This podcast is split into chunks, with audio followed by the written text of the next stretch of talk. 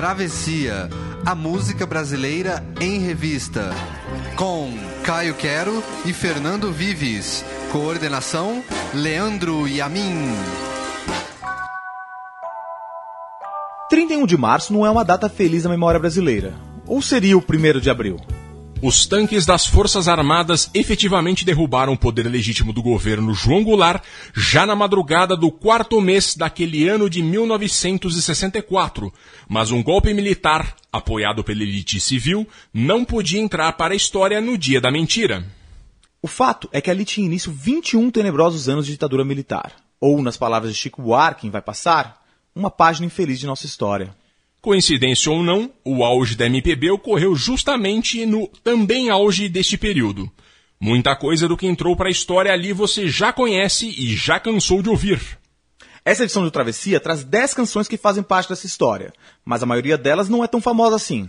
Eu sou o Fernando Vives. E eu sou o Caio Quero.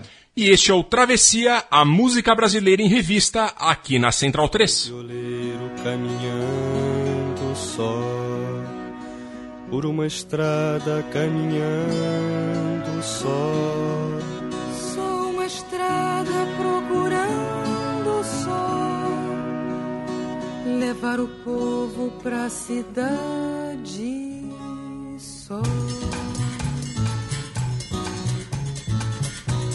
Parece um cordão sem ponta pelo chão desenrolado, rasgando tudo que encontra, a terra de lado a lado, estrada de sul a norte. Eu que passo, penso e peço notícias de toda sorte, de dias que eu não alcanço, de noites que eu desconheço, de amor, de vida ou de morte. Eu que já corri o mundo, cavalgando a terra nua, tenho peito mais profundo e a visão maior que a sua. Muita coisa tenho visto nos lugares onde eu passo, mas cantando agora insisto neste aviso que ora faço. Não existe um só compasso pra contar o que eu assisto. Trago comigo uma viola só para dizer uma palavra só, para cantar o meu caminho só, porque sozinho vou a pé e pó. Guarde sempre na lembrança que essa estrada não é sua. Sua vista pouco alcança, mas a terra continua. Segue em frente, violeiro, que eu lhe dou a garantia que alguém passou primeiro na procura da alegria. Pois quem anda noite e dia sempre encontra um companheiro. Minha estrada, meu caminho, me responda de repente. Se eu aqui não vou sozinho, quem vai lá na minha frente? Tanta gente tão ligeiro que eu até perdi a conta, mas lhe afirmo, violeiro, fora a dor que a dor não conta, fora a morte quando encontra, vai na frente um povo inteiro.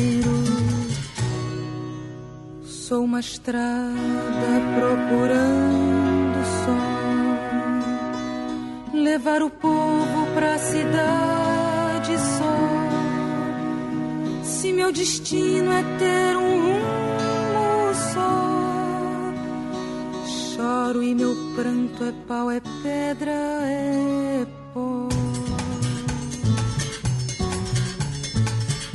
Se esse rumo assim foi feito, sem aprumo e sem destino, saio fora desse leito, desafio e desafio. Mudo a sorte do meu canto, mudo o norte dessa estrada. Que em meu povo não há santo, não há força e não há forte, não há morte, não há nada que me faça sofrer tanto. Vai, violeiro, me leva pra outro lugar. Que eu também quero um dia poder levar toda a gente que virá caminhando, procurando, na certeza de encontrar. Se esse rumo assim foi feito, sem aprumo sem destino, saio fora desse leito, desafio e desafio. Mudo a sorte do meu canto, mudo o norte dessa estrada. Em meu povo não há santo, não há força e não há forte, não há morte, não há nada que me faça sofrer tanto. Lá, lá, lá,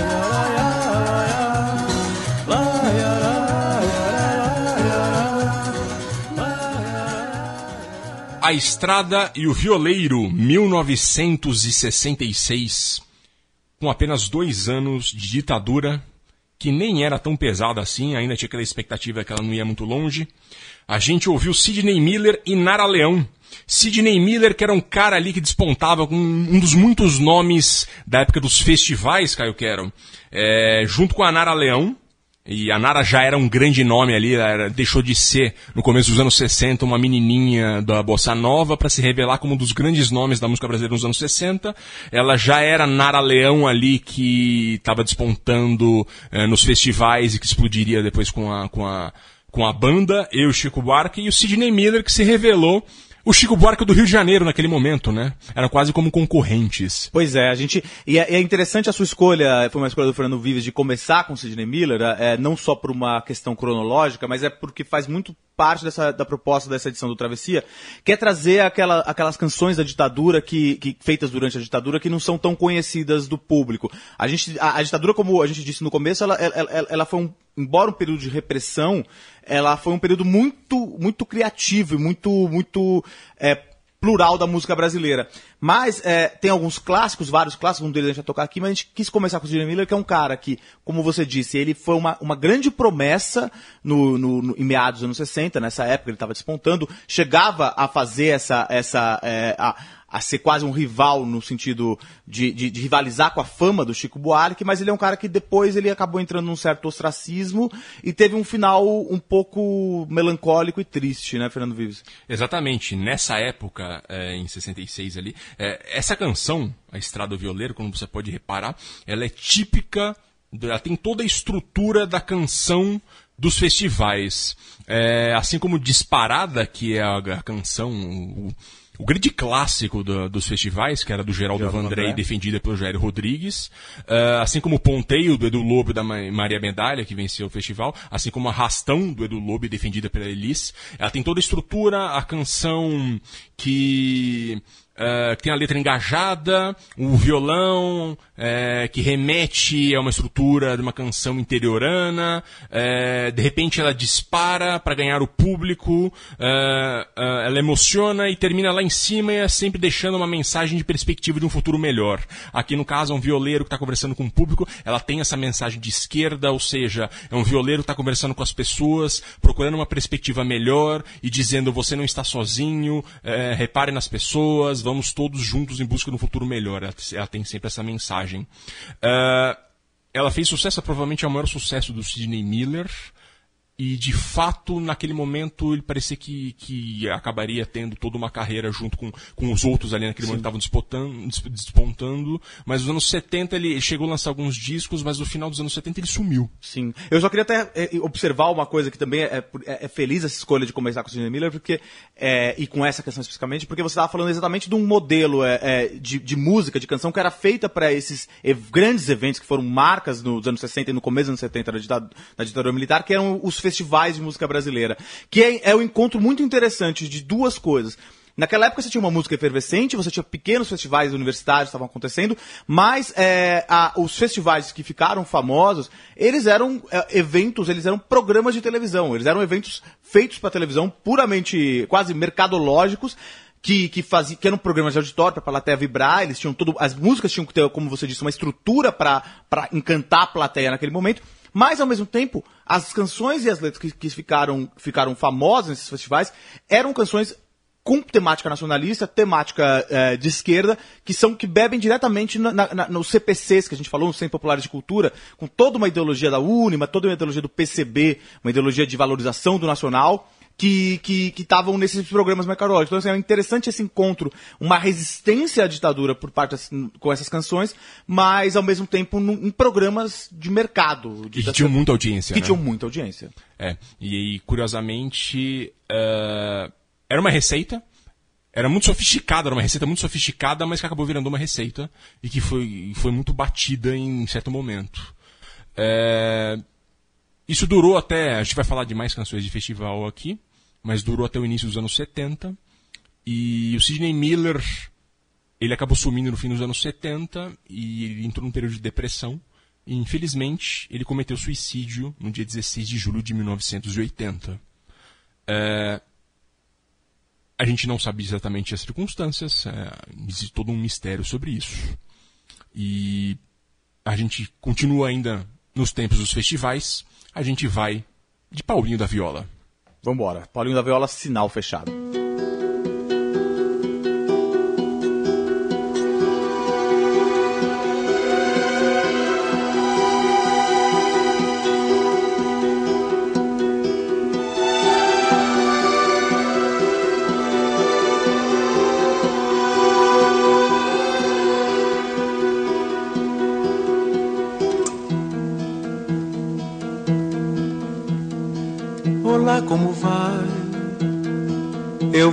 Você, tudo bem? Tudo bem, eu vou indo, correndo pegar meu lugar no futuro e você. Tudo bem, eu vou indo em busca de um sono tranquilo. Quem sabe quanto tempo, pois é, quanto tempo.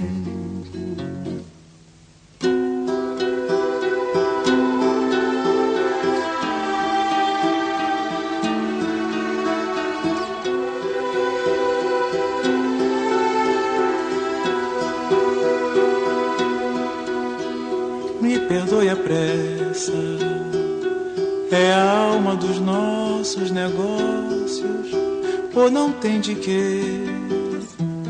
Eu também só ando assim. Quando é que você telefona? Precisamos nos ver por aí. Pra semana prometo, talvez nos vejamos. Quem sabe? Quanto tempo, pois é, quanto tempo?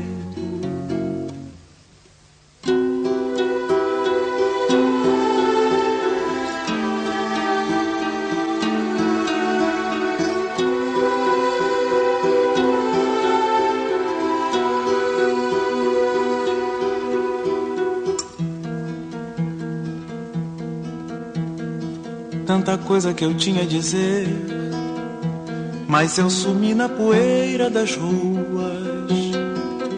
Eu também tenho algo a dizer, mas me foge a lembrança. Por favor, telefone, eu preciso beber alguma coisa rapidamente. Pra semana o sinal. Eu procuro você, vai abrir, vai abrir. Prometo, não esqueço. Por favor, não esqueça, não esqueça, não esqueça. Adeus.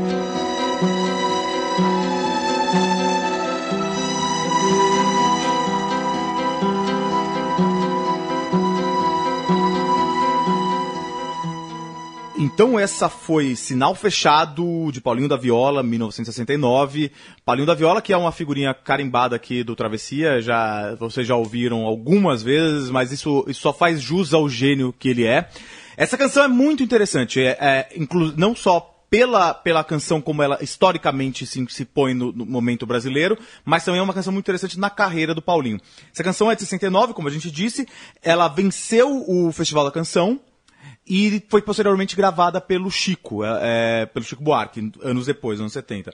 É, essa canção é interessante porque ela, se a gente lembrar, em 69, é, a, foi quando a ditadura começou a, a, ficar mais pesada. A ditadura sempre foi pesada, a tortura, a perseguição sempre existiram desde o 1 de abril de 1964, mas a partir de 68 69, a, a, principalmente depois do AI-5, a, a, repressão e a censura ficaram muito mais pesadas, ficaram super pesadas. E aí você começa a repressão, a, a repressão armada, grupos de esquerda, grupos de esquerda também se, se armando para combater a ditadura, e uma censura muito pesada, pessoas, artistas e intelectuais indo para fora do Brasil, sendo caçados, já estavam sendo caçados antes, mas é, é, esse é o momento mais negro da ditadura. O, até que o, o, o, Hélio Gaspari, que é um grande estudioso da, da, desse período, ele chama que o AI-5 foi um, um, golpe dentro do golpe. Foi quando a tigrada mais barra pesada, mais linhadura da, do regime tomou o poder contrário do Castelo Branco, que era um, talvez uma, um pouco menos linha dura, embora tenha se cometido tortura e repressão naquela época. Essa música é interessante porque ela, ela ela fala justamente sobre essa falta de comunicação. A, a, a letra fala muito, ela, ela, ela diz isso, eles, eles, ficam, olá, tudo bem? Eles, ficam, eles não conseguem, são duas pessoas que não conseguem se falar. Ela é uma importante alegoria sobre essa, sobre a censura, não é, Vives? É a conversa de elevador, né? São duas pessoas paradas no sinal do carro e é uma conversa de elevador, basicamente. Oi, tudo bem? Tudo bem? Como é que vai? Tô tentando ganhar vida. E é isso. E é justamente um festival em que os grandes nomes dos últimos anos do festival estavam no exterior, como você disse, o Chico Buarque, o Caetano, o Gil, tava todo mundo fugindo do país, porque esses caras estavam com risco de morrer aqui, se continuassem, perseguidos pelo governo.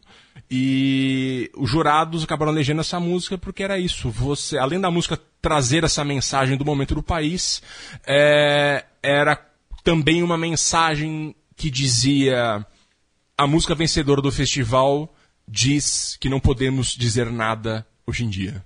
Pois é. E aí, é, é e aí voltando àquele momento de quem estava falando como essa música também é uma quebra na carreira do Paulinho. Paulinho, como a gente já disse aqui, ele é, ele é um filho legítimo e um, e, e um grande propagador e representante do samba de raiz, do samba, do samba brasileiro. No samba de raiz talvez seja uma coisa complicada de se falar. Mas essa música, ela tem uma estrutura formal muito diferente de, de, do Paulinho, que o Paulinho faz, e ela, ela poderia, ela, ela, é difícil saber se ela é um, samba exatamente. Essa música junto com o Roendo as Unhas são as músicas que o Paulinho mais é, experimentou formalmente, que é uma coisa que a gente vai falar um pouco ao longo do programa sobre experimentação formal aqui. Mas a gente tem que lembrar que, que parte também da, da, da, da, da resistência à ditadura, da resistência à repressão, ela é uma resistência é, também estética, até um velho bolchevique. É, o Mayakovsky dizia que não há arte revolucionária sem forma revolucionária. E essa música formalmente é muito interessante. Ela, ela bebe diretamente do, da, da, do gosto do Paulinho por ouvir música erudita, inclusive música erudita de vanguarda. Então essa e Roindo das Unhas são duas canções que, que ele experimenta formalmente, ele sai um pouco daquele, do, do âmbito do samba, simplesmente.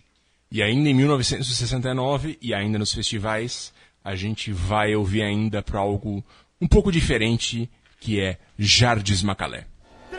挂挂。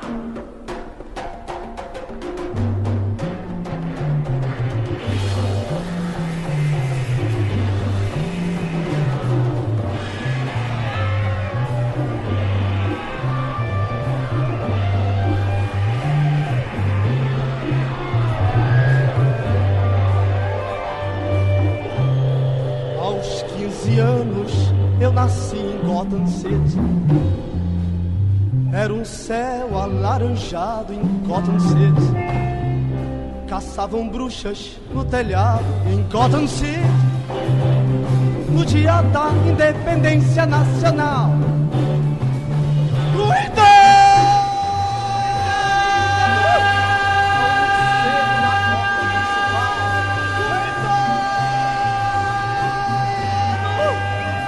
Abismo na porta principal.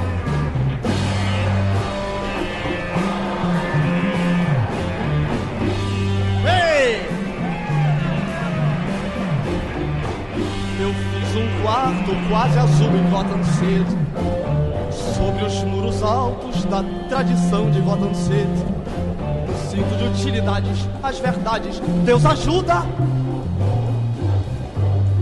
A quem cedo madruga em Gotham City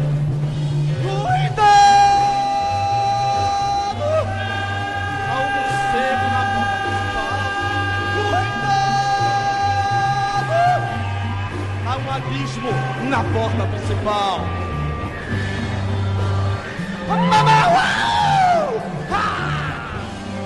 O céu de Gotham City é um sinal. Sistema elétrico nervoso contra o mal. Meu amor não dorme, meu amor não sonha. Não se fala mais de amor em Gotham City.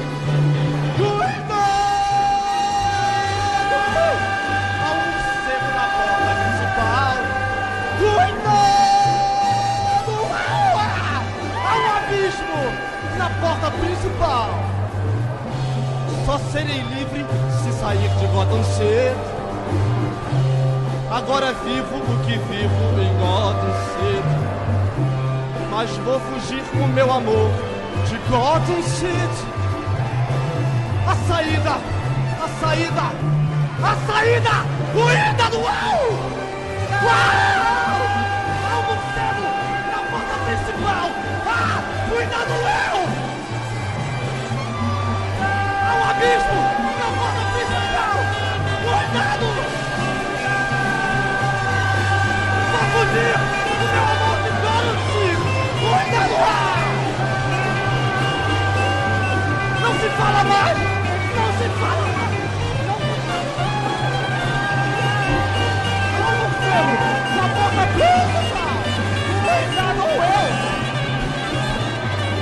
O bicho! Na porta principal! Uh, uh, uh. Cuidado! Cuidado!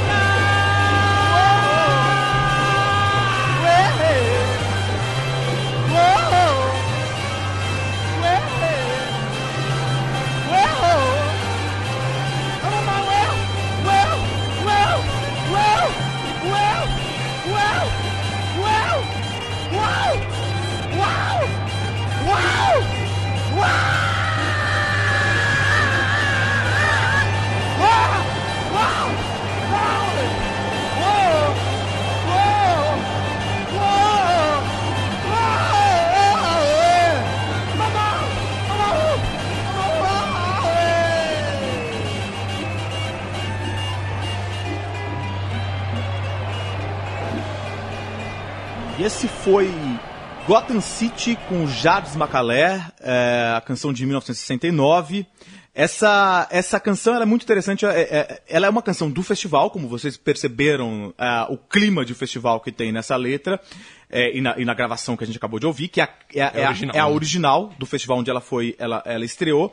Mas essa música ela é interessante porque ela foge daquele, daquela forma de festival que a gente estava falando até agora, de música claramente engajada, claramente ligada às ideias dos CPCs.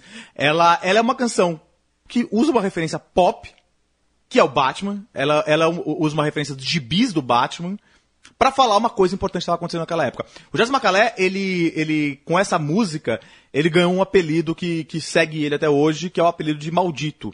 Porque o que aconteceu? Quando ele apresentou essa música, essa música dele e do Capinã, grande poeta Tropicália, é, é, com arranjos de ninguém menos também, o outro grande tropicalista do Rogério Duprá. O que aconteceu? Vocês viram? O que aconteceu quando ele apresentou essa música em 69? Uma enorme vaia. A- o público do festival, quando você vai falar, você música séria, vai falar de Batman, de Gotham City, É, lembrando que Gotham City, Batman, naquela época, hoje tem uma aura cult, né? Exato. Os- naquele tempo o gibi era uma coisa bem. O história em quadrinhos era coisa de criança, era uma coisa bem infantil. Estar lá no festival era uma coisa levada a séria, não, não tem essa aura cult que tem hoje no, no- Batman, no Superman, essas coisas. Pois é, ele. E a, e a- mas a música, se você prestar atenção bem na letra, ela, ela fala muito bem desse, desse clima soturno, dessa hora da ditadura, que, era- que é, a, é a hora mais tenebrosa da ditadura, que ela, ela, ela fala dessa, dessa, dessa questão de, de se caçar bruxas nos telhados de Gotham City no dia da independência nacional. Eu fiz um quarto quase azul em Gotham City sobre os muros altos da tradição de Gotham City. Só serei livre se sair de Gotham City. Então, assim, ela é uma música que fala sobre essa coisa, essa repressão que estava acontecendo naquela época, mas de um jeito, com uma linguagem completamente nova para aquela época. Uma linguagem pop, uma linguagem transgressora, bebendo muito do, do tropicalismo, que já, já tinha aquela experimentação estética, e, e, e que recebeu uma grande vaia. O, o, o, o Macalé, ele sempre gosta de falar que essas vaias, elas eh, fizeram muito bem a ele, e é interessante que teve uma vez que ele fez um show em 2014 e que ele cantou essa música e ele pediu que a plateia não aplaudisse, mas vaiasse. o Jardes é um cara que deve ser muito legal ir no bar com ele, né? Pois é. O, o Jardes, existe uma história que começa o livro, o livro Pavões Misteriosos do André Barcinski, que foi lançado faz um, acho que um ano mais ou menos. Uh, que é o livro que conta a história do início da música pop no Brasil, que vai de 73 a 84 ou 74, 83, agora não vou lembrar exatamente, que é a delimitação do André Barcinski, que, onde começa uh, esse, esse tipo de música no Brasil. E ele começa o livro contando algumas histórias, entre as quais o Jades Macalé, em 1980, num momento muito difícil da vida dele, que ele não conseguia, conseguia gravar, muito depressivo, ele decide se matar. E aí entra o João Gilberto na história. O João Gilberto é um cara que todo mundo sabe que é um gênio, um nome fundamental da música brasileira. É, mas todas as histórias pessoais do João Gilberto sempre está num contexto negativo, né? E o Jades decide entrar em contato com os amigos dele, entre os quais o, o João Gilberto, para se despedir. Ele não avisa as pessoas, estou, estou agora, vou me matar. Uh, mas o João Gilberto entendeu o recado, ele viu que estava muito mal e ele falou: é, Jades, vem aqui no meu apartamento, vem me visitar aqui. E o Jades, tá, vou, vou visitar lá. E ele chegou, entrou no apartamento do João Gilberto, tava tudo meio escuro assim, o João Gilberto tava tocando violão no quarto. Entra aqui, Jades, vem no meu quarto. E o Jades entrou no quarto, o João Gilberto tava tocando Rancho Fundo, do Ari Barroso. No Rancho Fundo, bem pra lá no fim do mundo. Senta aqui no, no, no, no sofá, o Jades tinha um sofá no quarto, o João Gilberto ficou tocando violão e o Jades deitou. E o João Gilberto ficou tocando, tocando, tocando, e o Jades dormiu e disse que capotou, dormiu até altas horas. E ele acordou no dia seguinte novo. E o João Gilberto nem falou nada, oh, você tá melhor, tá tudo bem. E o Jades foi embora e foi embora novo, revigorado. E não se matou. É o bruxo de Juazeiro que, que, que curou o Jades, o xamã de Juazeiro que Exatamente. Para você ver como assim. Também é um, o poeta do estranhamento, o Jades Macalé, né? Sim. É uma história dele. Mas a gente vai agora também, agora para 1971, pular dois anos, e a gente vai pro outro lado da ditadura, o lado que gostava da ditadura, né, Caio? Pois é, vamos lá? Eu te amo, meu Brasil, eu te amo.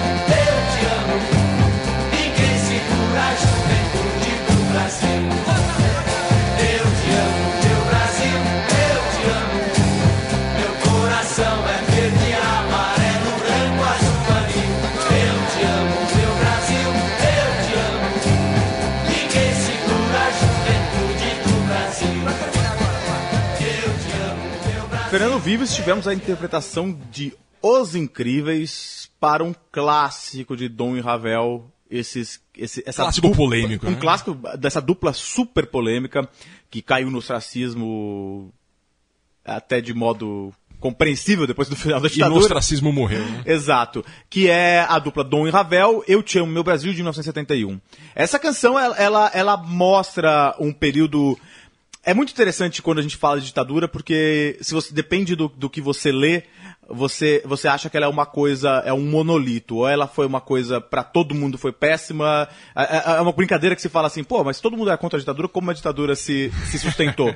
é interessante dizer isso, a ditadura foi péssima, foi, foi uma repressão importante, mas você tinha parte da sociedade civil apoiando a ditadura ainda, apoiando esse regime aí, por vários motivos, pelo seu anticomunismo, porque empresários estavam se dando bem na ditadura, e isso se refletiu na música também. Dom Ravel talvez seja a- a- a- o símbolo da música engajada pró-ditadura. É, eles entraram nesse clima de ufanismo, de Brasil, ame ou deixo, e essa canção eu acho que talvez é a mais importante na- deles aí. Ele tem, ela tem uma, uma, um quê meio, meio kit, um quê meio brega, que, que, que cabe muito bem a, a esses nacionalismos, né? Exato. Naquele momento que o presidente Emílio Garrastazu Médici, no auge do governo militar, ele precisava de símbolos eh, definitivos para o Brasil, para enaltecer o Brasil. E os dois compositores, o Dom e Ravel, que eram dois migrantes de Itaiçaba, no Ceará, e coitados, eles eram duas pessoas simples e, e eles entraram nesse contexto, fizeram essa composição. E ele- eles acabaram recebidos pelo presidente. Então, imagine duas pessoas muito simples, de repente o presidente da República eh, os recebe e diz: vocês são dois grandes artistas. Os caras realmente é- era o máximo. Eh, o livro Eu Não Sou o Cachorro Não, do Paulo César eh, Araújo, é um grande livro, um grande trabalho eh, de, de, de falar da- dessa época da música, de, de, de ressuscitar esses nomes e, e de dar uma nova versão do que aconteceu para esses artistas desse momento. Ele fala do Don Ravel, eh, ele dá a versão desses caras. eh, ele, ele cita da, da- na, a revista Veja nessa época, através do jornalista Luiz Nassif, foi interconversar com esses caras e o Luiz Nassif acabou, numa entrevista com eles, os caras estavam absol- absolutamente deslumbrados com o sucesso que eles tinham lá naquele momento. Eles falavam que queriam sugar a teta da vaca, entre aspas, eh, com o dinheiro que ganhariam com, com, com, com o lucro da- dessa música e que até sonhariam em ver o hino oficializado do Brasil com a canção Eu Te Amo, Meu Brasil. É, óbvio, de novo, pessoas muito simples que estavam lá. Mas olha, em, de- em isso. defesa do Dom Ravel, eles não estavam completamente viajando a respeito de transformar essa música no, do hino brasileiro, porque Virou hino informal ali, o hino pop do Não, Brasil e assim, momento. porque e- e alguém já tinha dado uma dica pra eles isso. No primeiro disco deles, que é Terra Boa, 69, que é um disco anterior a, a essa canção, foi o primeiro que, que, que, que fez sucesso com eles, é, tinha uma canção chamada Você Também é Responsável, e foi transformada pelo Jarbas Passarinho, então ministro da Educação, no hino do Movimento Brasileiro de Alfabetização, do Mobral. Ah, então para eles era uma Pois é, consequência, então era. né? Começou com o Mobral, começa depois vai, vai pra Por que virar não hino o Brasil. nacional? Pois é. Os dois morreram, como eu te disse, eles, já- eles a, a, a, a, a classe artística, ela era, em sua maioria, muito de resistência ao regime militar, e por isso, isso sempre fez com que eles fossem é, ostracizados, eles fossem colocados de lado pela classe artística na- naquele momento. Isso aconteceu com outras pessoas que tiveram que foram acusados de, de- de- no- em alguns casos de terem de terem ligações com o regime como com Wilson Simonal que é uma questão mais complexa que a gente pode até falar em outro programa Exato. mas ele também caiu no assassino porque porque foi acusado de, de colaborar com o regime mas o certo é que o, o, o Dom Ravel eles efetivamente fizeram faziam uma canção pró-regime, e eles acabaram ficando muito de lado, a- a- eles acabaram morrendo muito já é, pobres, na miséria. Eu acho que o, o Dom, que chamava Eustáquio Gomes de Farias, morreu em 2000. E o Ravel, que ele te- ganhou esse apelido de um professor de música por, por causa do seu, do seu talento musical, ele chamava Eduardo Gomes de Faria, ele morreu em 2011. Exato, uma reportagem do Estadão em 86 mostrou a situação da dupla. O Ravel tinha um ferro velho e o Dom vivia basicamente do dinheiro da arrecadação de suas músicas do passado. Eles acabaram melhorando de vida nos anos 90, mas não morreram com uma situação confortável. E morreram sim no ostracismo, assim como morreu o Wilson Simonal. Pois é. Agora a gente vai continuar aqui o nosso programa com um conjunto que eu acho que também é- ele, ele, ele muitas vezes ele traz a sonoridade de- desse período e é um conjunto maravilhoso que é o MPB4, né, Vives? 1972, MPB4, Pesadelo.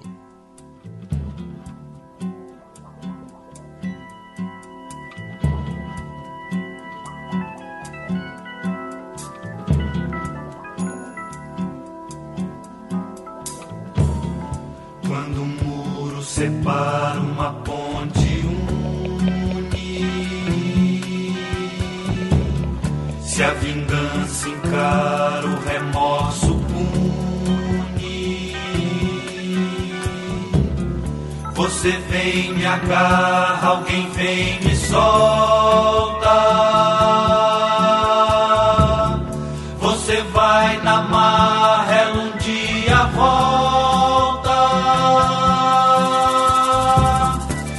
a força é tua, ela um dia é nossa. Olha o muro, olha a ponte, olha o dia de ontem chegando.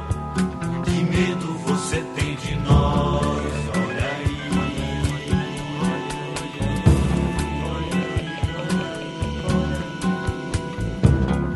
Você corta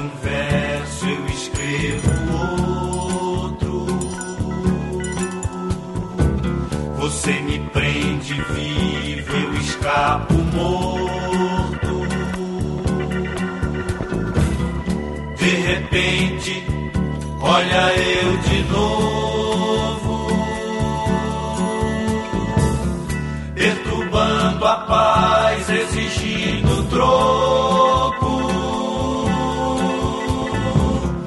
Vamos por aí, eu e meu cachorro. Olha o verso, olha o outro, olha o velho, olha o moço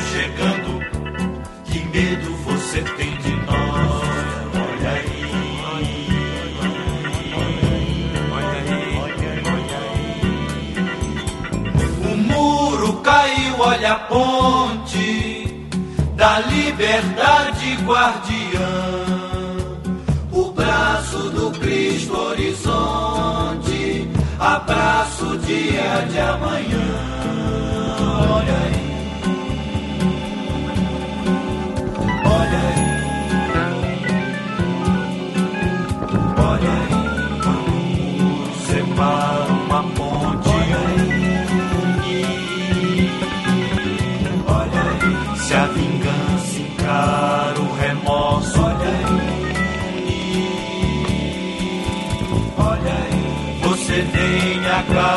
alguém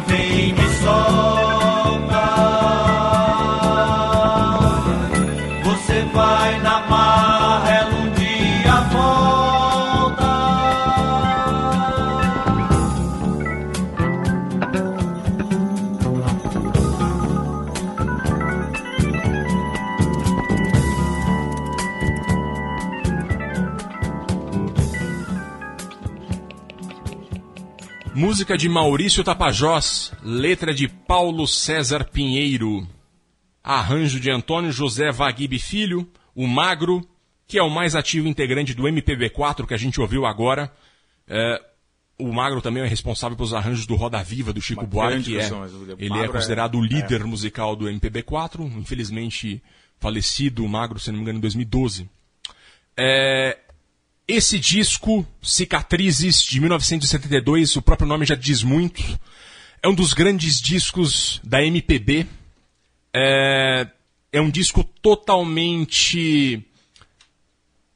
que falava muito sobre o momento que vivia o Brasil lá. É, um disco. Vamos falar primeiro da canção. O Paulo César Pinheiro, que escreveu essa letra, é, ele vinha ali nos anos 60 do movimento estudantil, era um intelectual jovem que lia bastante, totalmente engajado anti-ditadura. Ele que tinha um contrato com a Odeon, gravadora, e ele tinha uma malandragem ali para passar da censura. É, a gravadora mandava um bolo gigantesco de músicas para censura. Naquele tempo não tinha, naquele momento especificamente, não se mandavam as letras, mandavam-se as músicas. Os caras ouviam as músicas. Só que eles mandavam um bolo gigantesco de discos e para os censores, eles os censuras não estavam muito afim de ouvir tantas músicas. Eles mandavam várias canções do Agnaldo Timóteo, aquele monte de dramalhão pros caras, os caras não tinham saco de ouvir tudo, meio que botavam aprovado no pacotão, assim. Então ele botava lá algumas das canções mais polêmicas dele no meio de, de, desse bololô todo de Agnaldo Timóteo. E essa canção acabou passando. Quando essa canção passou, ele deu pro MPB4 e o MPB4 colocou nesse disco. Nesse disco maravilhoso tem várias canções polêmicas. É, a coisa. O MPB4 acabou gravando esse disco na Fonogram. Essa canção, como vocês ouviram, que diz: Quando o muro separa, uma ponte une, se a vingança encara, o remorso pune. Você vem, me agarra, alguém vem, me solta, você vai, vai na marra, ela um dia volta, você corta um verso, eu escrevo outro, você me prende vivo, eu escapo morto. A gente estava no auge das torturas, a ordem a torturar, a gente tinha o delegado Sérgio Paranhos Fleury, que matava sem piedade, tava todo mundo, todos a classe artística tinha amigos morrendo nos porões. Era uma afronta, era um disco muito corajoso, esse disco passou pela censura, é, houve muito remeleixo dos advogados das gravadoras e dos amigos.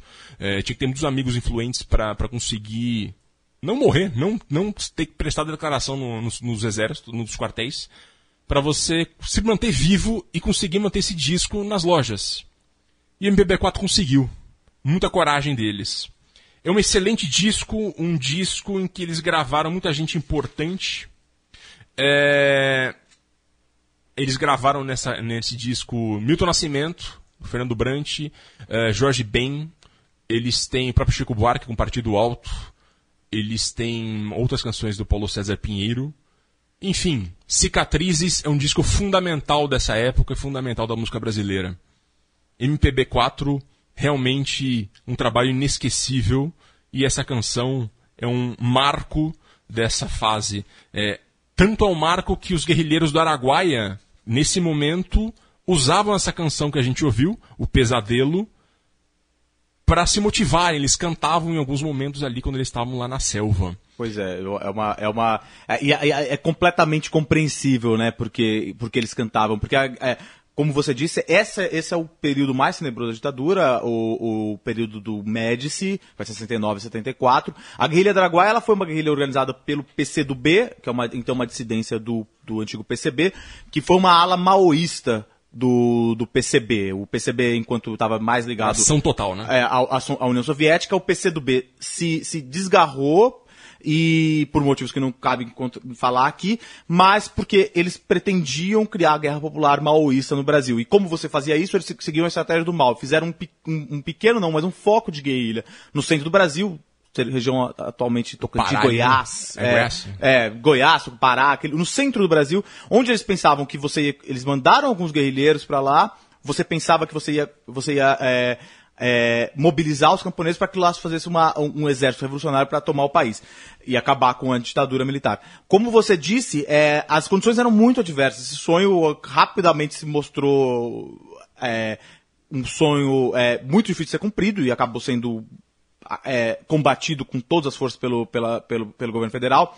Naquela época, é, é, é, o que você disse, a, a ordem o, pra o, pra, em relação aos guerrilheiros do Araguaia não era torturar, era matar.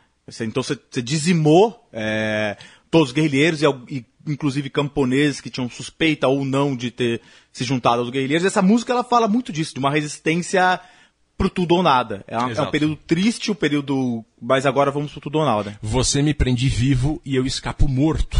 E poucas canções conseguem ter um diálogo tão impressionante entre música, letra, arranjo, quanto o pesadelo. E falando em pesadelo, a gente continua no pesadelo. Em 73, Cálice, Chico Buarque, Gilberto Gil, Milton Nascimento.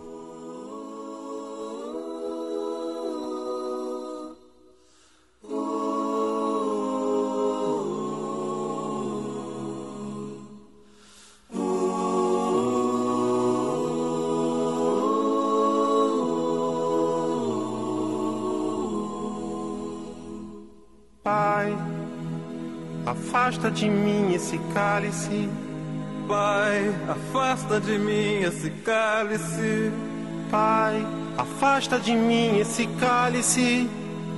de vinho tinto de sangue, Pai. Afasta de mim esse cálice, Pai.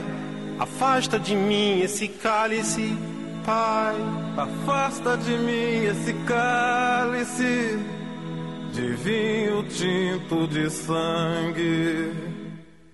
Como beber dessa bebida amarga, tragar a dor, engolir a labuta. Mesmo calada a boca, resta o peito. Silêncio na cidade não se escuta. De que me vale ser filho da santa? Melhor seria ser filho da outra. Outra realidade menos morta. Tanta mentira, tanta força bruta. Pai, Pai, afasta de mim esse cálice. Pai, afasta de mim esse cálice. Pai, afasta de mim esse cálice de vinho tinto de sangue. Como é difícil acordar calado. Se na calada da noite eu me dano, quero lançar um grito desumano, que é uma maneira de ser escutado. Esse silêncio todo me atordoa. Atordoado eu permaneço atento na arquibancada para qualquer momento ver emergir o monstro da lagoa. Pai, Pai, afasta de mim esse cálice. Pai, afasta de mim esse cálice. Pai, afasta de mim esse cálice de vinho tinto de sangue.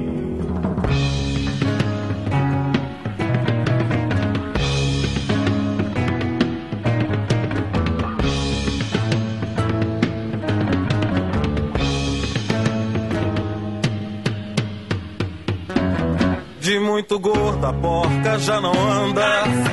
De muito usada a faca já não corta. Como é difícil, pai, abrir a porta. Essa palavra presa na garganta. Esse pileque homérico no mundo. De que adianta ter boa vontade? Mesmo calado o peito, resta a cuca dos bêbados do centro da cidade. Pai, Afasta de mim esse cálice, Pai. Afasta de mim esse cálice, Pai.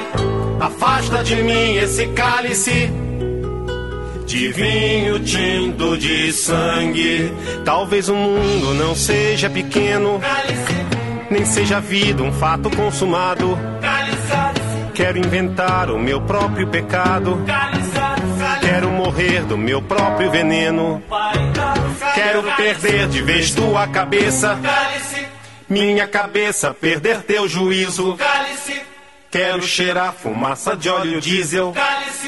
Me embriagar até que alguém me esqueça. Essa, então, eu acho que é uma das canções mais emblemáticas a, a respeito do, do período da ditadura. Cálice, de Chico Buarque e Gilberto Gil, de 1973. A versão que a gente escutou agora é Chico Buarque e Milton Nascimento. Que é a grande versão. Que é né? a grande versão, até porque eu vou, eu vou contar a historinha por que aconteceu isso. Essa canção tem uma história muito interessante. O, o Gil e o Chico estavam planejando fazer uma canção é, nesse período mais tenebroso da, da ditadura. O Gil é, tinha acabado de passar é, é, é, esse período. Era um período parecido com esse, na verdade, não, não politicamente, mas um período parecido com esse, porque era um período pós-Páscoa.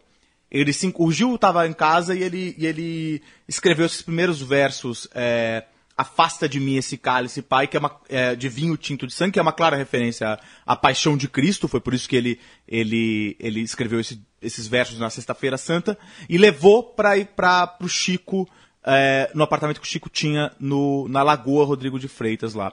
Esse, é, o Chico, quando o, o, o, o Gil chegou com essa canção falando do cálice, rapidamente os dois falaram, cara, isso aí é, é, é a censura que a gente tá falando, porque tem essa, toda essa, é- é- essa, essa dualidade do cálice de sangue e o cálice de se calar, de, de, de, cal- de obrigar a calar. Essa música é cheia de referências à, à, à ditadura, é, tem algumas referências menos em relação à ditadura, que são fa- fatos curiosos a respeito da música.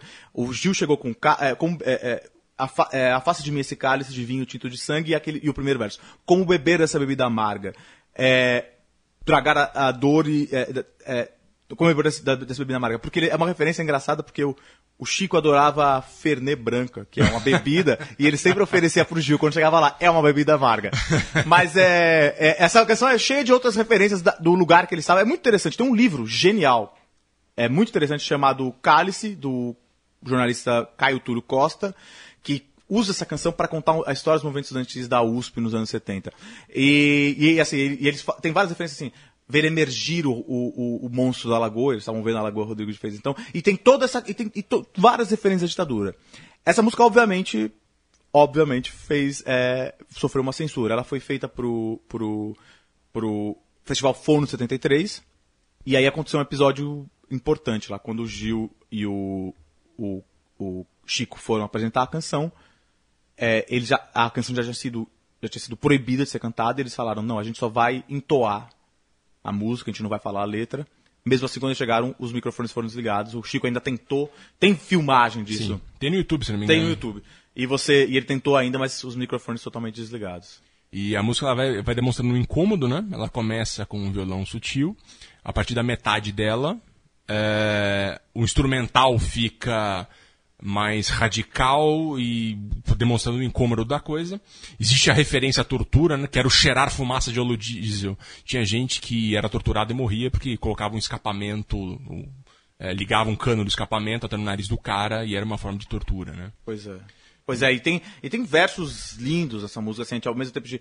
É, é, talvez o mundo não seja pequeno, nem seja a vida um fato consumado. Que é essa coisa de assim, você pode fazer a, uhum. tomar a história na sua mão e, e, fazer e mudar. O que acontece é que essa música foi proibida, no Forno 73, ela só foi ser gravada é, posteriormente pelo Chico. É, ia ser gravada pelo Chico e pro Gil, pelo Gil. Mas o Gil tava mudando de gravadora na época, então quem substituiu o Gil foi o Milton Nascimento, por isso que essa, essa quem tá no, nessa canção, nessa versão, na versão gravada da música é o Milton Nascimento, não o Gil. Já foi na fase do final dos anos 70, Exato. né? Exato. E agora a gente vai, vai, vai um pouco diferente, para uma coisa diferente, né, Vives? Exatamente. A gente vai continuar em 73, mas com incômodo pop. A gente vai falar de comportamento agora, com os secos e molhados.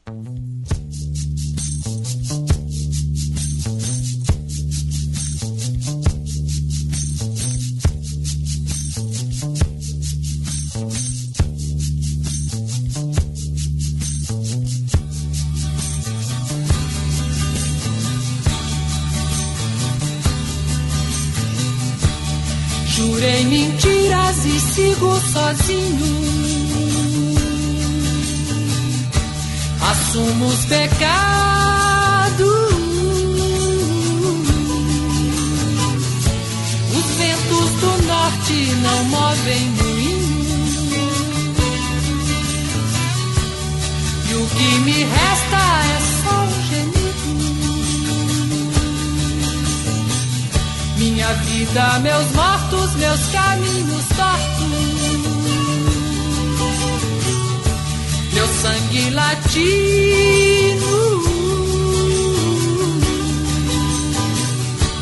Minha alma cativa.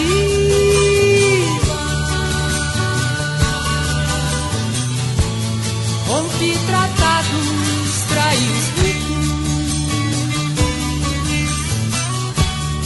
Quebrei a lança, lancei no espaço. Um grito, um desabafo. E o que me importa é não estar vencido. Minha vida, meus mortos, meus caminhos sangue latino. Minha alma cativa.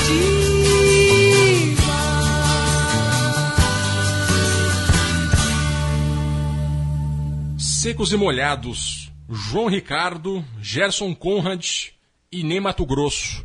Para usar uma expressão da época, foi um troço chocante quando eles surgiram porque ninguém entendeu nada. A gente está falando ainda de 1973, e de repente surgiu esse trio, que era bastante teatral também nos gestos no palco, porque misturava muito, muita poesia modernista, Vinícius de Moraes, folclore, luso brasileiro, MPB, glam rock e rock progressivo. Tudo ao mesmo tempo agora. Era difícil de entender, né? É, e eles se maquiavam, estavam lá no palco. E era isso. Como entender isso? Como classificar isso? E não só, e havia um estranhamento da ditadura, falou, quem são essas pessoas? E você tem o Ney Mato Grosso, que era gay, e as pessoas olhavam pra ele e diziam, imagina um militar, É, todos durão. com esse visual andrógeno, É. né? Eles, Misógino, no palco é. eles eram, eles eram uma mistura de tudo. Exatamente, você não consegue dizer exatamente que- o que eles eram. Para os caras da- da- do- dos militares, aquilo era uma coisa inacreditável, um absurdo. Quem são essas bichas que estão fazendo isso? E também para os caras da esquerda, né, Caio? Exato, exato. A gente tem que lembrar que é isso. A, a, a esquerda do CPC, que a gente estava dizendo lá, do, no começo a gente começou falando do Sidney Miller, dessa importante resistência nacionalista, ela era ao mesmo tempo muito conservadora no- nos argumentos. é, nos argumentos não, no- em relação ao comportamento. Esteticamente era reacionária, como o Caetano Veloso já denunciava nos anos Exato, 60. exato. E eu acho que o Caetano Veloso e o Gil, os Tropicalismo geral, são os caras ainda que conseguiram quebrar um pouco essa. essa quebrar essa, essa estética tão conservadora. Pouquinho, né? Um pouquinho, mas e ainda continuarem e continuarem de bem com ela. Agora, nos anos 70, principalmente, depois da repressão pesadíssima que você teve, e, e também porque você já teve uma, começa a ter uma influência, outras influências externas na música brasileira, você tem uma, uma música de resistência que ela não é exatamente uma música de combate, digamos assim, uma música totalmente engajada politicamente, mas que é uma música de resistência. Você depois vai falar um pouco sobre como essa música, o Sangue Latino especificamente é uma música de resistência, mas todo esse visual andrógeno, toda essa, essa, essa vontade de quebrar é, os paradigmas de gênero e de qualidade de, e, e de, de, form, de, forma, de música, de, de qualidade musical, de estética musical, elas eram uma resistência não só ao regime militar, mas ao- aos, aos padrões vigentes na época. E o- os Secos Molhados talvez seja um, um, um exemplo grande disso, mas a gente tem vários outros. O próprio, é, é, o que se chamou de desbunde um pouco numa época, Sim. que era, que era essa resistência também é, por meio da experimentação estética, experimentação com drogas, experimentação é, sexual, é, que, que era vista pela esquerda antiga, esquerda partidão, com maus olhos. Então você tem o Sexo Molhado, você tem o próprio Jardim Macalé, você tem o Jorge Maltner, você tem o Caetano com um disco estranhíssimo que ele fez, o, o Araçá Azul, também brincando com essa coisa de androgenia. Você tem uma, o, o grupo, a trupe de bailarinos de croquetes, você tem uma, toda uma, uma- um monte de gente que Faz experimentação total, né? experimentando totalmente. As gravadoras estavam arriscando bastante. E o mais interessante dessa fase é porque você tinha uma divisão clara da MPB nessa época, que eram os grandes cobras, que vendiam bem menos discos, que a gente tá falando de Chico, Caetano, Gil, Milton, Elise, etc. E a gente tinha os hiperpopulares, Odair José, Almir Rogério, Roberto Carlos, etc.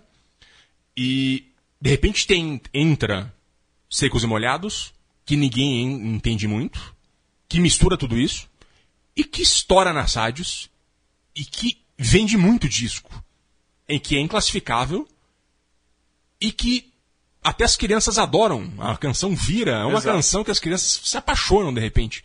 Então, a- o governo não sabe como mexer, a esquerda não sabe o que- fazer. E é um grupo totalmente ligado ao teatro, é um grupo muito cabeça também, e é uma confusão. Eles lançam dois discos, infelizmente eles brigam. É, E eles não estavam muito nem aí, né? Eles, têm, eles tinham um trabalho muito sério e, e- e também eram muito politizados na letra. né? Sim, como você ia falar. né? É, a- a- vale lembrar que o Ney Mato Grosso era um cara que é, ele era do mundo do teatro ali, ele, ele fazia miçanga do teatro, é, trabalhava no teatro, fazia miçanga pra se sustentar, pra conseguir vender, ele vendia miçanga. É, Sangue Latino, que é a canção que a gente ouviu, ela é uma crítica sutil, mas muito incisiva à influência americana no Brasil, né?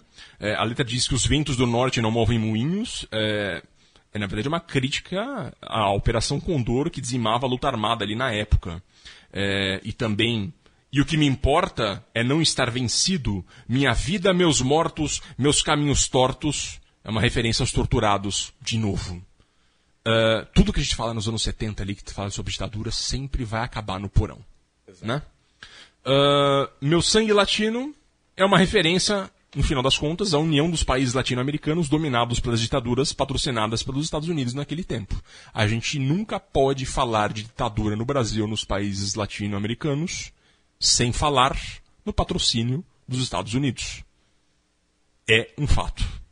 Né? Os americanos hoje assumidamente dizem, pro bem e pro mal, que isso é verdade. Né? Mas falando ainda em comportamento, a gente vai falar agora de Odair José. Vamos lá? Uma só vida, pare de tomar a pílula.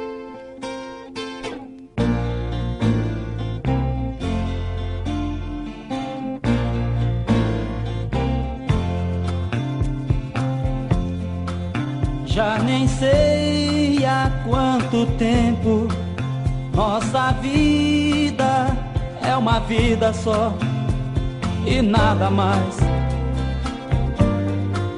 Nossos dias vão passando e você sempre deixando tudo pra depois. Todo dia a gente ama, mas você não quer deixar nascer o fruto desse amor. Não entende que é preciso ter alguém em nossa vida, seja como for. Você diz que me adora, sou eu. Então eu quero ver você esperando um filho meu. Então eu quero ver você esperando um filho meu. Pare de tomar a pílula. Pare de tomar a pílula. Pare de tomar a pílula. Porque ela não deixa nosso filho nascer.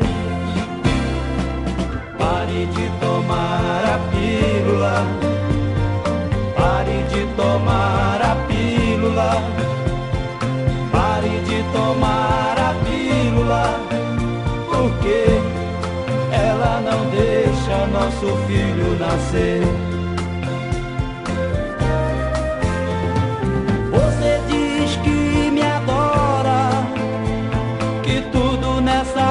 Vida sou eu. Então eu quero ver você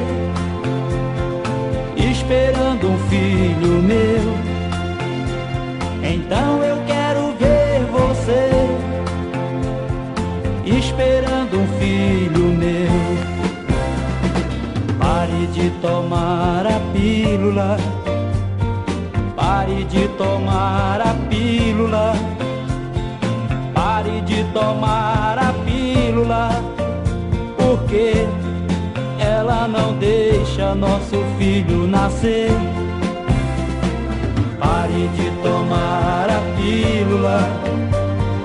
Pare de tomar a pílula. Pare de tomar a pílula.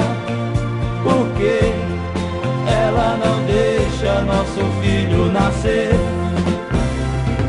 Pare de tomar a pílula. Pare de tomar a pílula. Pare de tomar a pílula.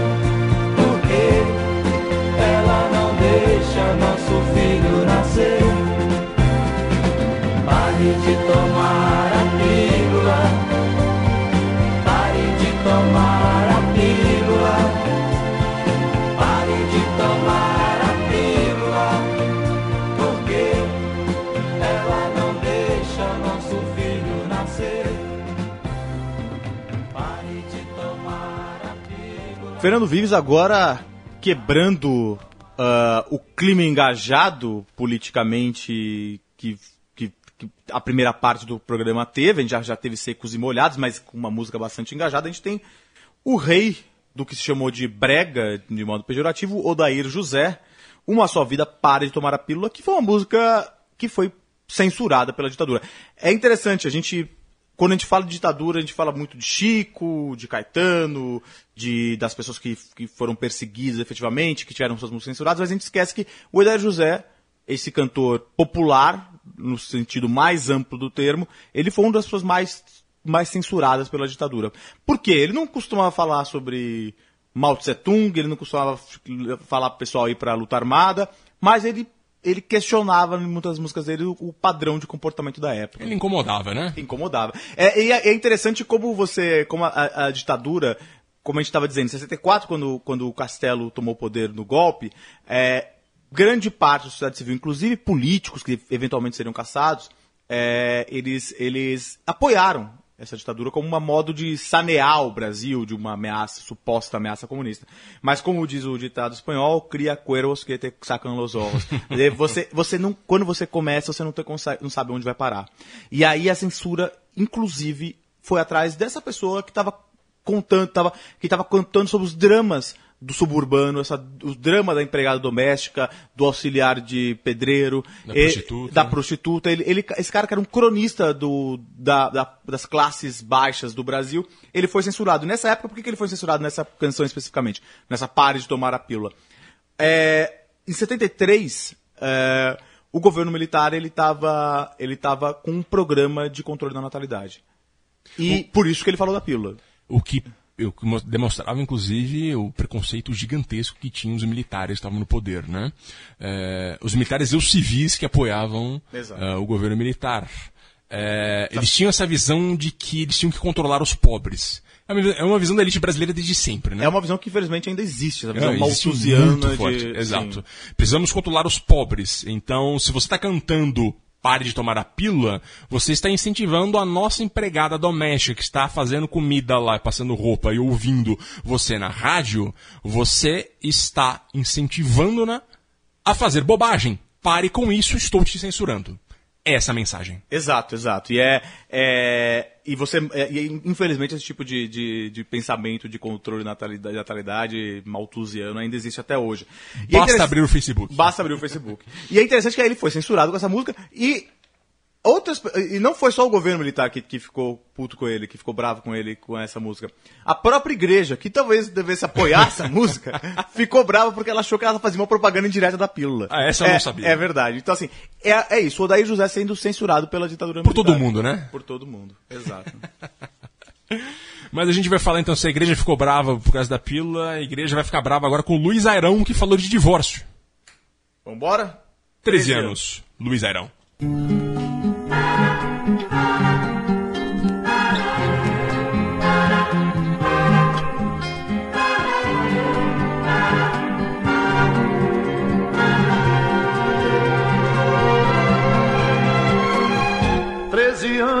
Te aturo, eu não aguento mais. Não há Cristo que suporte, eu não suporto mais. Treze anos me seguro e agora não dá mais. Se treze é minha sorte, vai me deixe em paz. Você vem me infernizando como Satanás. Você vem me enclausurando como Alcatraz. Você vem me sufocando como o próprio gás. Ainda vive me gozando, assim já é demais. Você vem me tapeando como um pente fino. E vem me conversando como um bom menino. E vem subjugando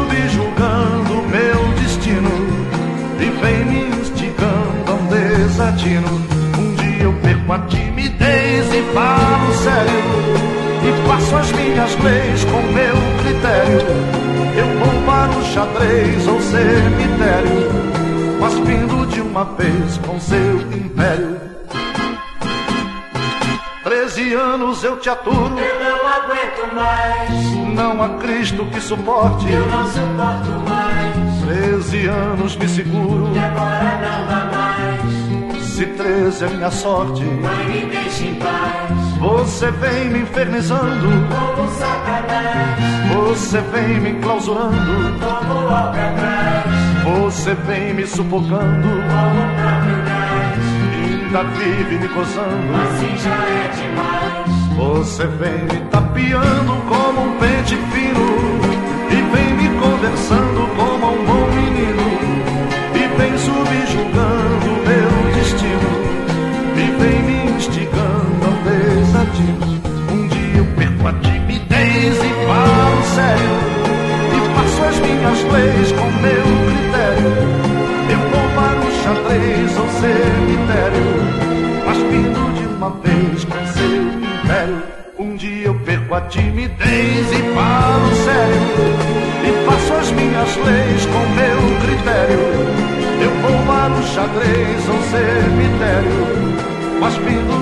vez com seu império.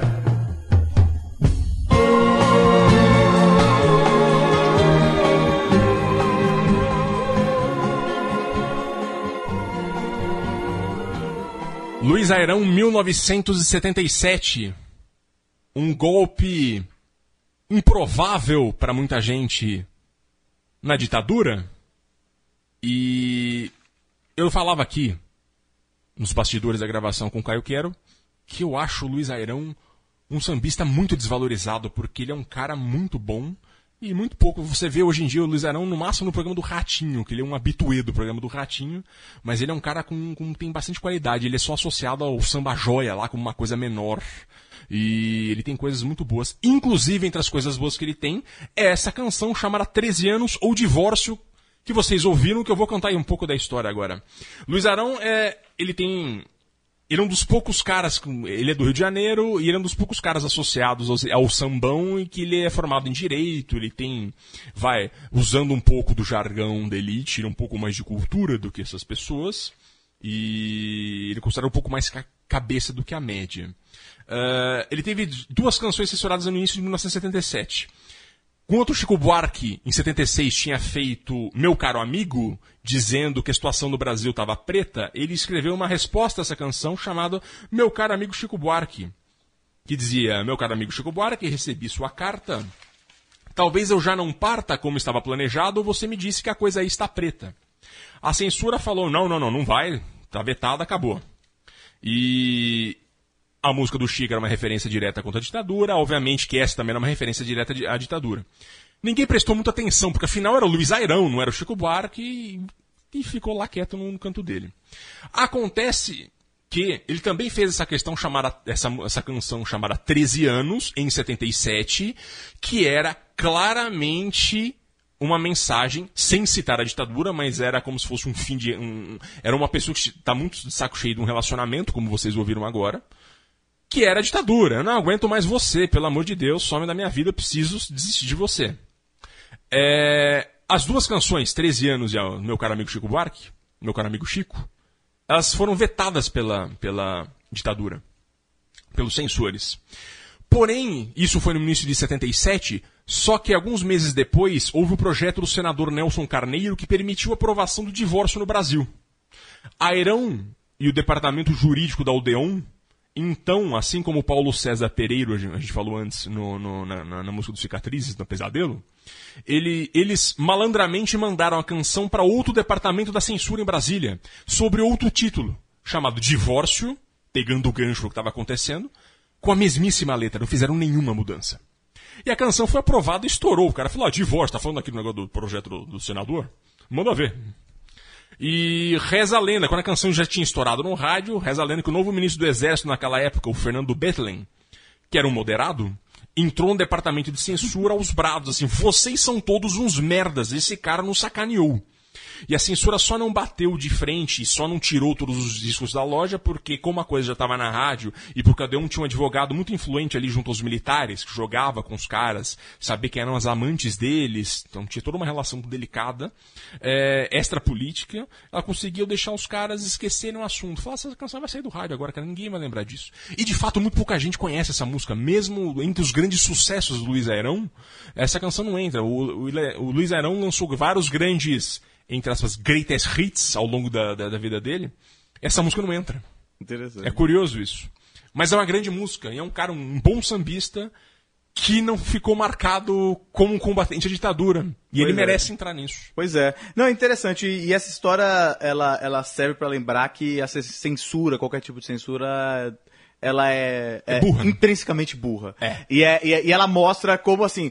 Porque foi, é, durante a ditadura foram se criando também esses estados dentro do Estado. O estado de um aparato de repressão do SNI que torturava, um, e, e a censura que fazia o que quiser e errava, não, perce, era burra, não percebia o que estava fazendo, que não percebia às vezes uma crítica fina e tinha medo de coisas obviamente pouco perigosas pro regime. Tipo, você tem então você tem histórias de censura malucas, tipo, é, por exemplo, é, proibição do livro A Capital de essa de Queiroz, que foi confundido com o livro do Karl Capital. Marx. Você tem um, você tem, por exemplo, é, é, filmes de Kung Fu que foram proibidos durante a ditadura porque achavam que você tinha um- uma influência maoísta neles, que podia Bruce Lee, é, exato. É tudo a mesma coisa. Exato. Você tem um, por exemplo, Ferreira Goulart tem um, eu tava lendo que ele tem um, um ele fez um ensaio que foi que foi censurado que chamava do cubismo à arte neoconcreta. O cara achou que cubismo tinha alguma coisa em relação com Cuba. E aí proibiu. Então, assim, a- é isso. Mostra como a censura é intrinsecamente burra, né? É, nunca vai fugir disso. Porque é paranoica, né? Exato. Você nunca vai fugir da paranoia. Pois é. E agora a gente vai continuar aqui com. com agora a gente vai encerrar o programa, o Travessia é, dessa semana, com um conjunto vocal maravilhoso que o Fernando Vives pescou pra gente aqui, né? Exatamente. É o quarteto em si, que era a resposta feminina, a resposta comercial feminina de, de- de- do MPB4, cantando uma canção de Chico Buarque de Holanda que o Chico não gravou nos anos 60 justamente porque foi a primeira canção que o Chico foi censurado pelos militares, que é a canção Tamandaré, de 1966. O quarteto em si acabou gravando em 1991, no disco delas. Ah, a história dessa canção é que o Chico ainda era um compositor muito jovem, com 20 e qualquer coisa, 22 anos, eu acho. Ele é um compositor bom vivant ali, de classe média, de acabar de sair da arquitetura, sem se formar, é, que estava junto com a classe artística de esquerda ali, estava se mudando para o Rio, em 66 ele tinha acabado de compor a banda, a banda acho que ainda não tinha estourado nessa época, e ele não sabia ainda se seria compositor para valer. Ele acabou fazendo a trilha sonora da peça Morte e Vida Severina para teatro, e o Hugo Caravana adorou a trilha e quis fazer um show no Rio só com as canções de Chico Buarque, cantadas por Odete Lara, que estava bombando na época, e o MPB4, na boate RPG no Leme. E foi um sucesso, assim, casa cheia por meses. Uma das 16 canções do show é exatamente Tamandaré, que a gente vai ouvir daqui a pouco, que foi considerada ofensiva pela Marinha, que estava no poder junto com os militares desde 64, dois anos. Era uma brincadeira essa canção ao almirante Joaquim Marques de Lisboa, cuja efígie estampava as notas de um cruzeiro, bastante desvalorizadas pela inflação crescente da época. É, na canção, em forma de historieta com introdução, que o Chico fazia com maestria na época, é, introdução, desenvolvimento e ápice, né, aquela historieta bem clássica, ah, um Zé qualquer, mendigo, entre, entre aspas, sem samba, sem dinheiro, sem Maria qualquer, começa a bater um papo com o Tamandaré da Moeda, ali, o patrono da Marinha, em delírio. E aí tem uma crítica social que é tudo que os militares não querem saber naquele momento. Aí quando a canção desenvolve, o Zé Qualquer diz pro almirante da moeda. Pois é, Tamandaré, a maré não tá boa, vai virar a canoa, e este mar não dá pé. Tamandaré, cadê as batalhas, cadê as medalhas, cadê a nobreza, cadê a marquesa, cadê? Não diga que o vento levou teu amor até.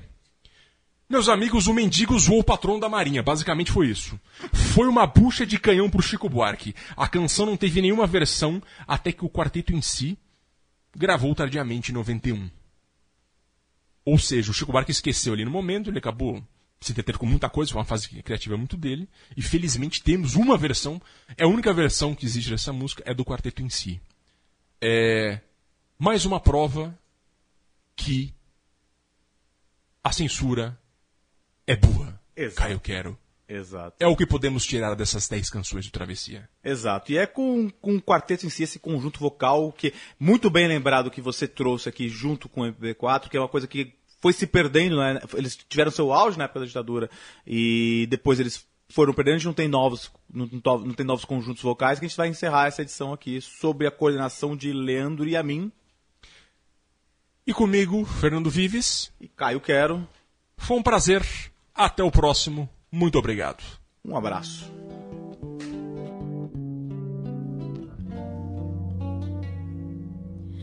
Zé qualquer tava sem samba, sem dinheiro, sem Maria sequer, sem qualquer paradeiro. Quando encontrou um samba inútil e derradeiro, numa inútil e derradeira velha nota de um cruzeiro. Seu Marquês, seu almirante do semblante, meio contrariado, que fazes parado no meio dessa nota de um cruzeiro rasgado. Almirante, sei que antigamente era bem diferente. Desculpe a liberdade e o samba sem maldade deste Zé qualquer. Perdão, Marquês de Tamandaré. Perdão, Marquês de Tamandaré. Pois é,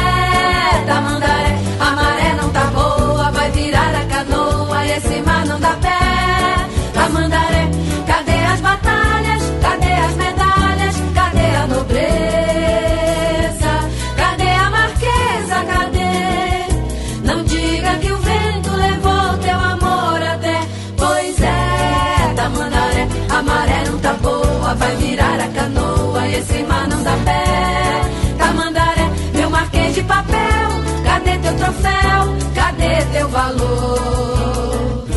Meu caro almirante, o tempo inconstante roubou. Zé qualquer tornou-se amigo do Marquês, solidário na dor que eu contei a vocês.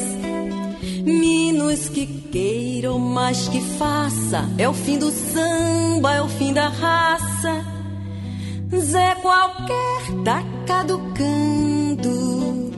Desvalorizando com o tempo que passa, passando, virando fumaça, virando, caindo em desgraça, caindo, sumindo, saindo da praça, passando, sumindo, saindo da praça, passando, sumindo, saindo da praça, passando, sumindo, saindo da praça, passando, sumindo.